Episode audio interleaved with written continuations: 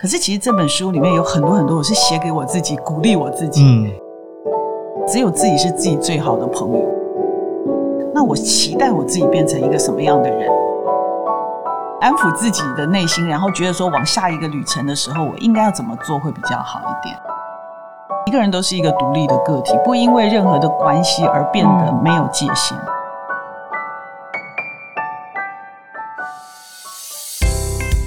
大家好，我是蔡瑞珊，我是张铁志，欢迎收听青鸟 Search。未来我们每隔两周在青鸟的脸书专业直播，每周三会更新 Podcast，提供大家线上收听。在每集的节目当中，我们会邀请作家来谈谈自己的作品，也会针对不同主题推荐大家书单。欢迎大家订阅，让我们一起享受阅读的美好。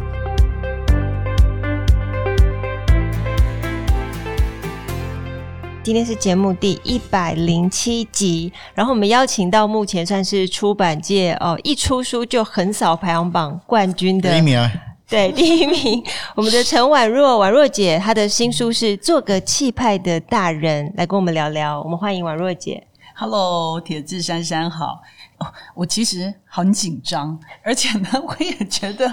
我也觉得在你们两位面前，然后讲说她是畅销书，有点害羞。欸、呃，你真的是卖的比我们大真的是对对对，没错没错。对 对对，三三出书是都没有没有订阅，我出书当年也没有出，我我长销了，但没有这个。对啊，这个这这是你第一本书吗？呃，其实是第二本，对，第一本大概是十几年前，多年前，对对。那那个时候大概还是讲一些美容美姿啊、仪态啊这些分享给女孩的书。对，嗯嗯。那这本书怎么会有这个出书的这个契机？好。呃，我其实一直在我自己的粉丝团上面会分享一点点生活感触。其实真的说起来的话，这本书是我自己给我自己的鼓励。嗯，然后后来刚好出版社就就看到，就说：“哎，婉如姐，那你要不要把这些小短文都结集起来？嗯、然后呢，变成是一些可能给一些想要进入这个产业的年轻人啦、啊，或者是在刚刚进入职场上面的，因为可能在学校里面你没有学会一些。”呃，同才的相处啊，嗯、向上管理、啊、人生的道理，对对对。他说，如果你可以分享一下，那也很好。那其实我有点犹豫了，因为我觉得其实那个文字上，我不是专业作家，所以文字上没有那么洗练或精准。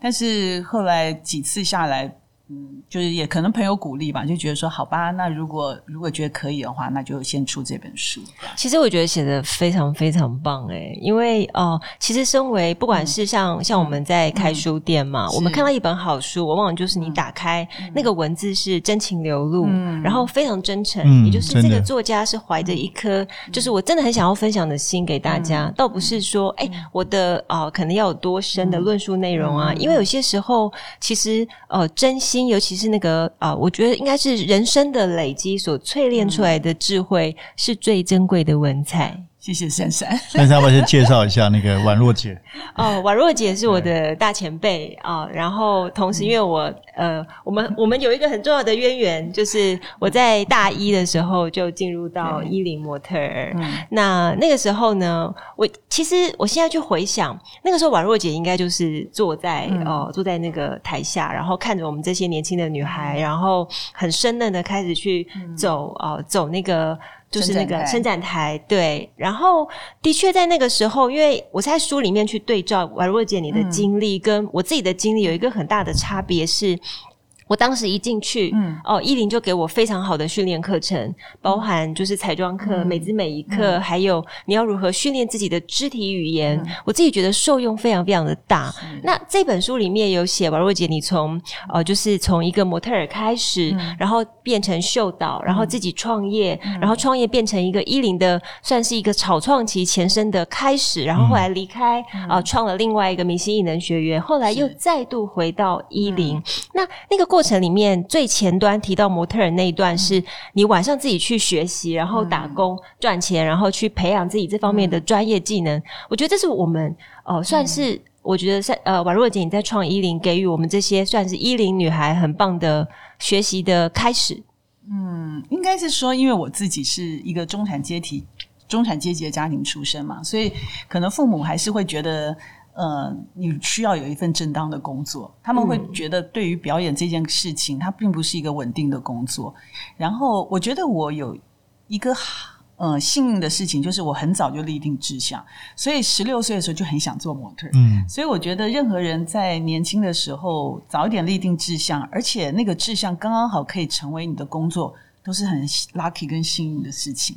那也因为这样，所以我白天一定要有一份固定的工作。我那个时候是联经派在中央研究院，对，做所有历史语言。为什么联经？因为他跟史语所合作，就历史语言研究所。对，我知道，我看你去中央史语所，我也觉得很有趣。对对对，因为他去整理所有明朝跟清朝档案，嗯、然后要做所有的出书，那就其实只是手脚的工作啦，就是做一些整理。然后那后来一段时间以后，我的工作量可能模特儿这边工作量比较大一点。哦、对，那可是后来我。我还是需要一份这，你知道模特儿的工作，他们、嗯、不是一个固定的，所以刚好发现那个时候的模特儿公司缺少一个柜台，嗯、那我就自己去毛推自荐说，那我可以当柜台妹妹嘛？所以就去做柜台，然后可能假日的时候呢，就可以做模特儿的工作。对，我觉得这从这本书从一开始翻起来，嗯、你会看到哦、呃，就是很。怎么说？就看起来好像云淡风轻，嗯、可是因为那个背后其实非常多血泪。因为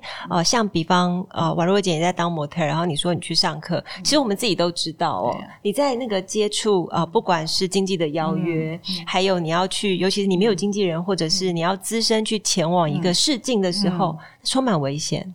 嗯，对对。但是因为你知道，当你热爱一件事情的时候，那个事情好推动你哦。嗯、很多事情你就不太那么会害怕。然后书里面真的满满正面的能量哦，就是里面好像就是你会说哦，做人不要负面，然后我们要正面看事情。那其实人跟人之间就是一个沟通的艺术。那不管你是做公关，呃，就是好像每一个位置都有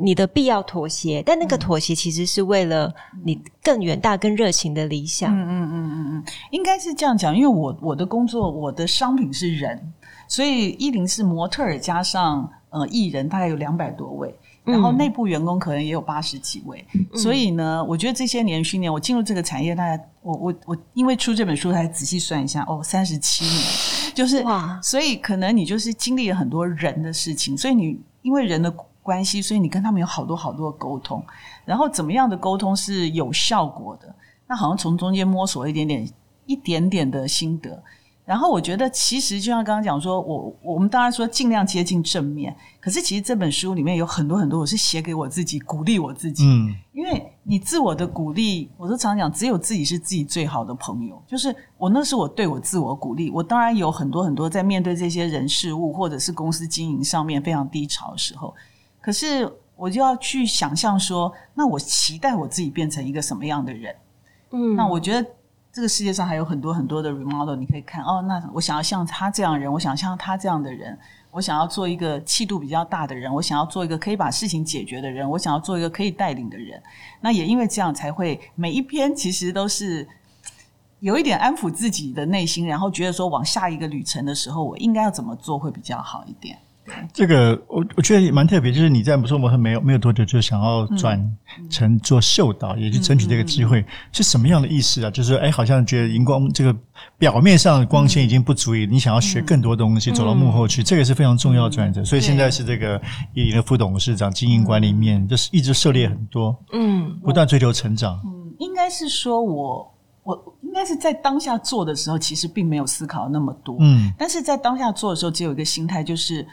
我因为也看到很多前辈模特来来去去嘛，对啊，那可是因为我真的很喜欢 fashion，然后我也蛮喜欢创意的，然后我就觉得说，好像我不能够只被限制在于只是表演者，然后我要怎么延续我表演者的下面一个 超前部署是什么？那我就觉得说，秀导这件事情是我很喜欢的，因为它其实是一个综合的艺术嘛。嗯、你包含视觉，对你你舞台的设计，然后灯光，然后你必须在很短的时间内把这件事情统筹完毕。所以我就觉得说，嗯，秀导工作我很喜欢。所以你知道，模特儿每一次做完秀，大家就背着包包去喝咖啡的时候，我就觉得说，嗯，我好像是可以爬上主控台跟嗯，对啊。跟这些灯光音响的大哥们做朋友，其实好几次我爬上去，他们都吓一大跳。然后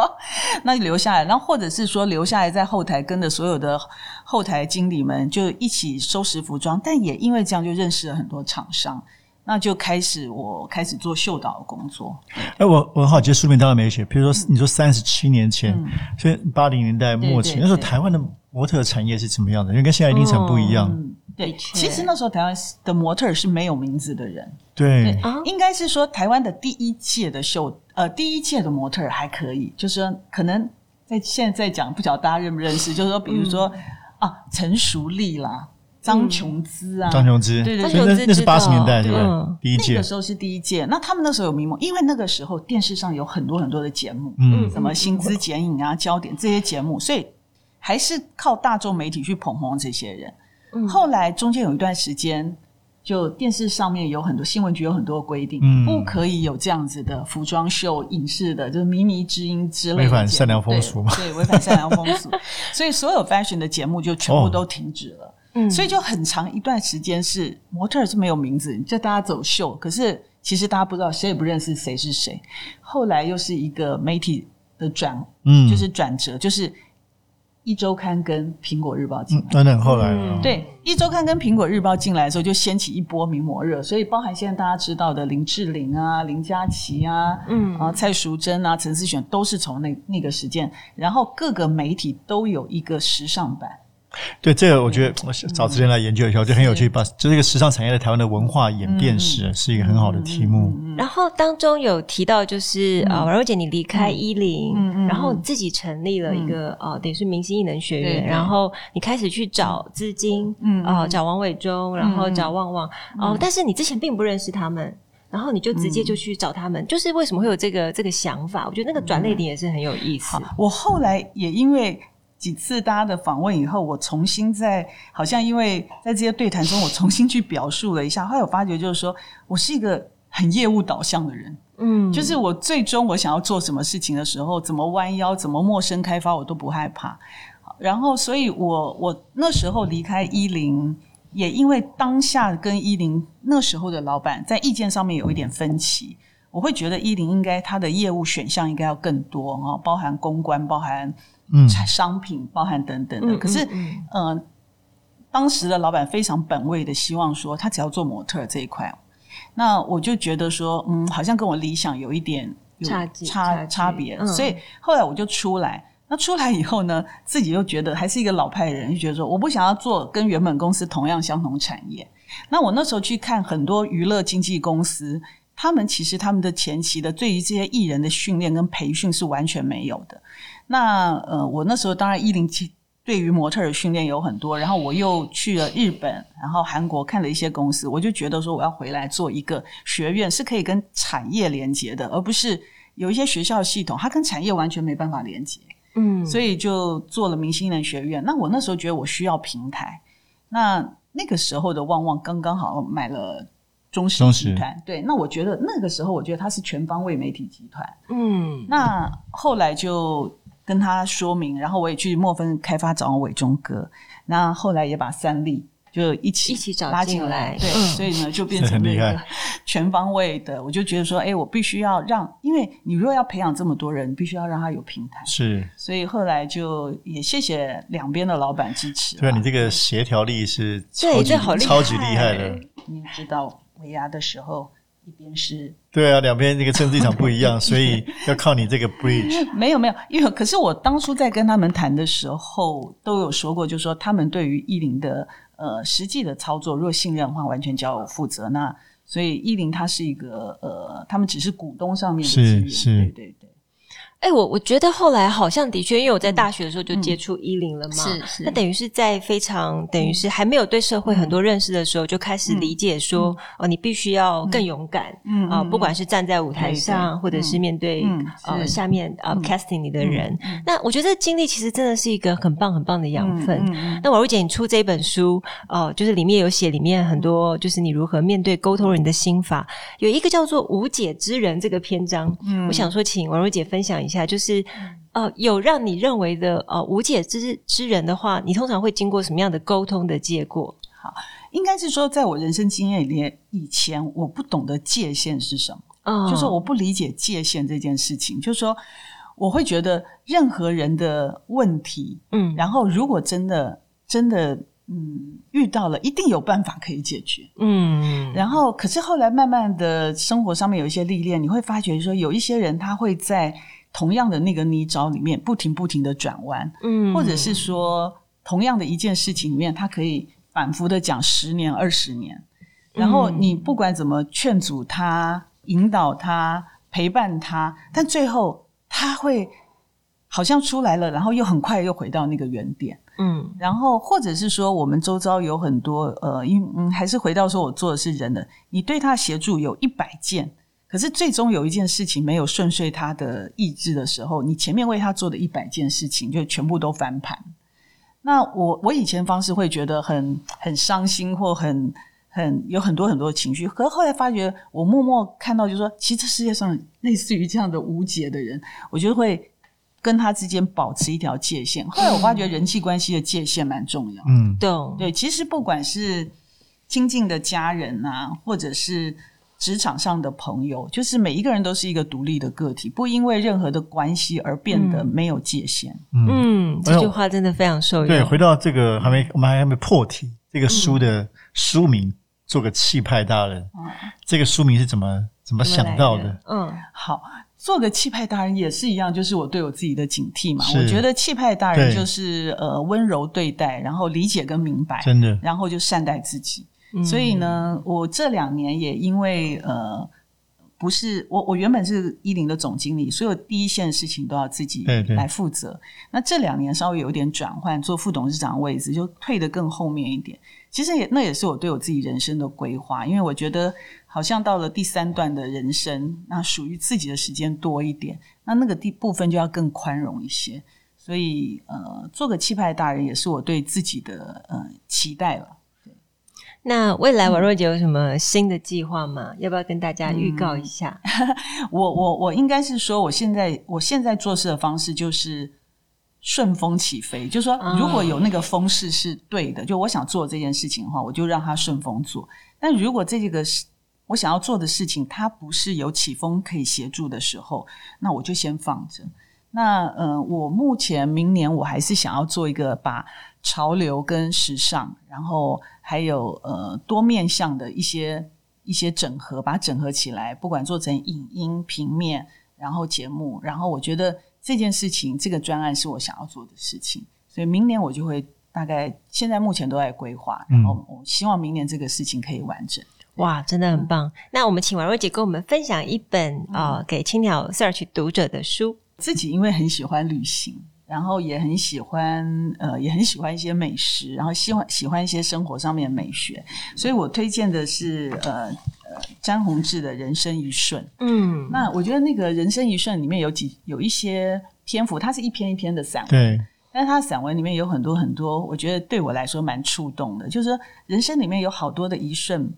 比如说小时候躺过榻榻米的味道啊，比如说妈妈可能煮的一碗红烧肉，可是这都是一个小的瞬间，可是这些所有的瞬间都会在有一天，它好像又回重回到你记忆的某一个部分，或者是某一个场景，它又重新展开，所以它里面有很多很多的篇幅，都会让我觉得说，嗯。就是可能人生到了一个年纪以后，再重新来回溯，都会觉得说哇，人生是好多好多一瞬，然后把它更精彩的累积起来。对，哇，真的刚好那个张宏志先生也出新书《旧日》，对《旧日厨房》，也跟你刚刚讲的蛮相关的，就是从食物到。回忆是是嗯，那我们今天非常感谢宛若的分享，做个气派的大人，Still Learning 这部作品，学习人生的处事态度，那更多也是以阅读作为醒思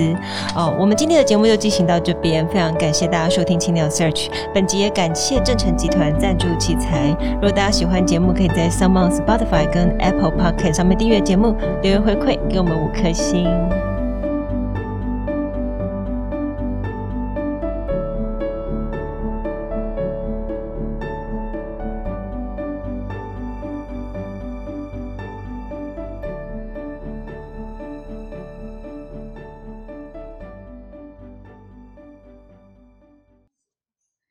青鸟为你朗读，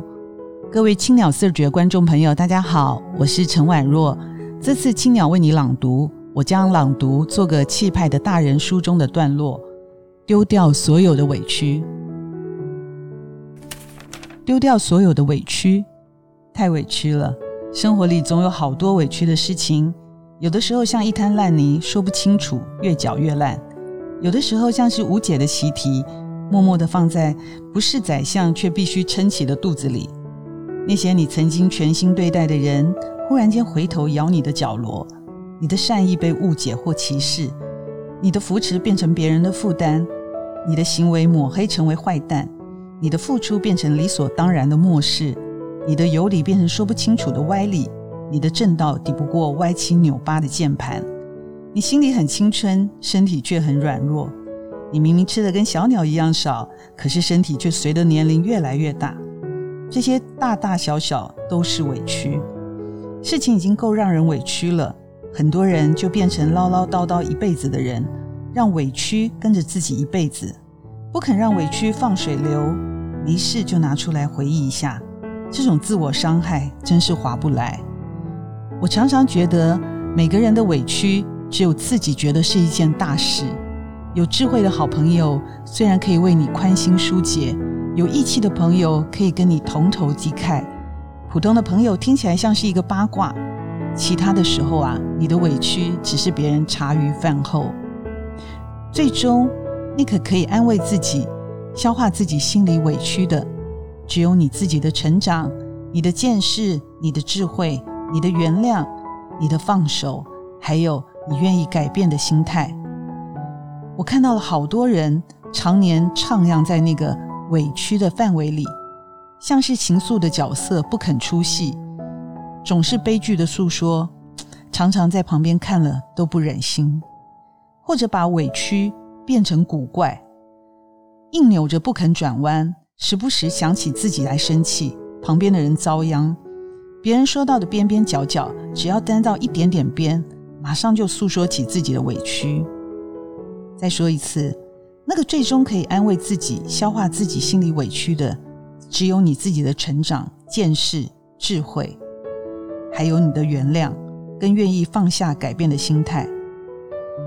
我当然知道啦，在诉说自己委屈的时候，另外一个讯息其实是表达我需要，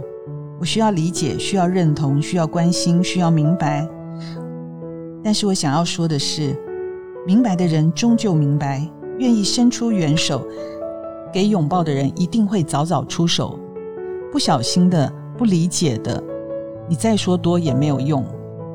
反倒是不要吓跑那些早早出手拥抱你的人。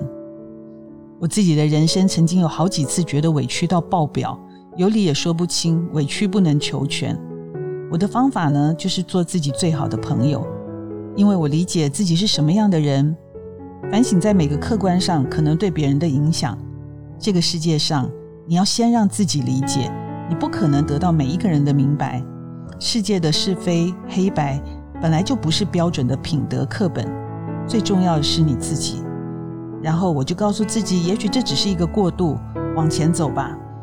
虽然阿 Q，但对我来说，不久不久，嗯，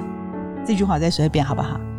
虽然有点阿 Q，但对我来说，不纠结在那个烂泥里。先往前走，好像是一个唯一的方法。我不想让情绪当我的主人，不能习惯性的觉得自己受委屈，因为这样是对我自己内心的二次伤害。这样不是更委屈吗？